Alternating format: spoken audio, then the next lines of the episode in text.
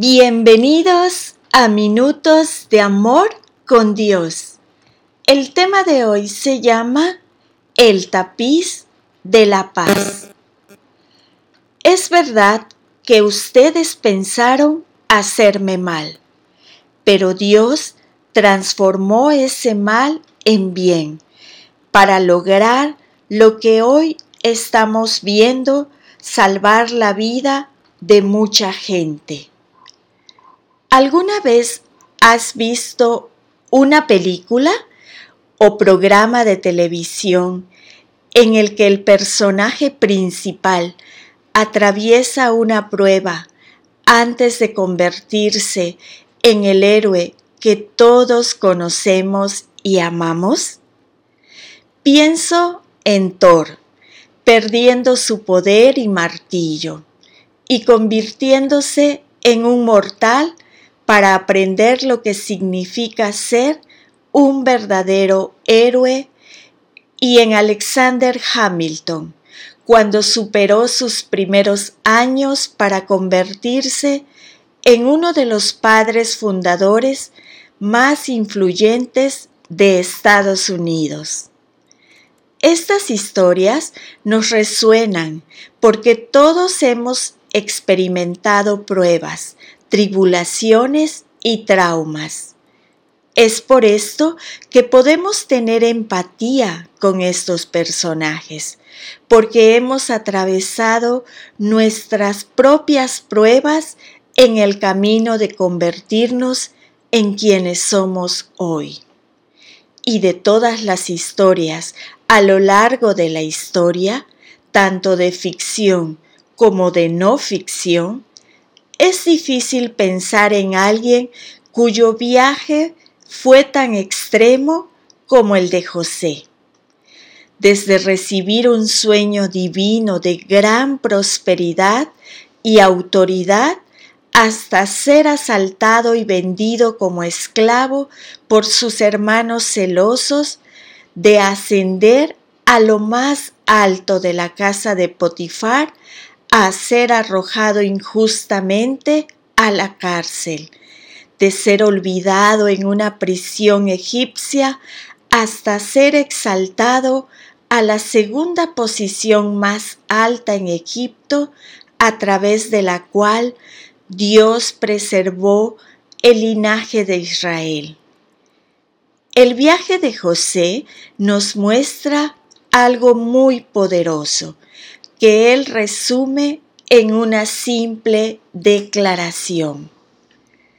Ustedes pensaron hacerme mal, pero Dios transformó ese mal en bien para lograr lo que hoy estamos viendo, salvar la vida de mucha gente. Pienso en esto detenidamente los momentos más profundos y oscuros de la vida de José sirvieron como trampolín para los propósitos y planes asombrosos que Dios tenía para él.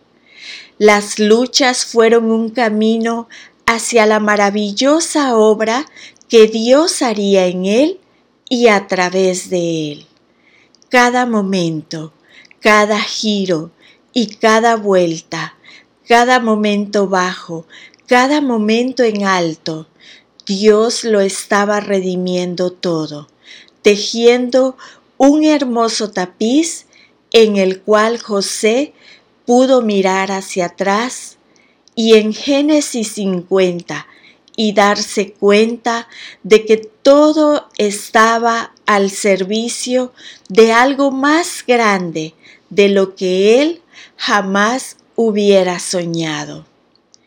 El Señor usó soberanamente los esfuerzos perversos de los hermanos de José para lograr el mayor bien, no solo para José, sino también para sus hermanos y muchos otros. ¿Puedes creerlo? Al final hubo reconciliación, restauración y redención para José y su familia, porque, Como nos dice Romanos 8:28, Dios dispone todas las cosas para el bien de quienes lo aman, los que han sido llamados de acuerdo con su propósito.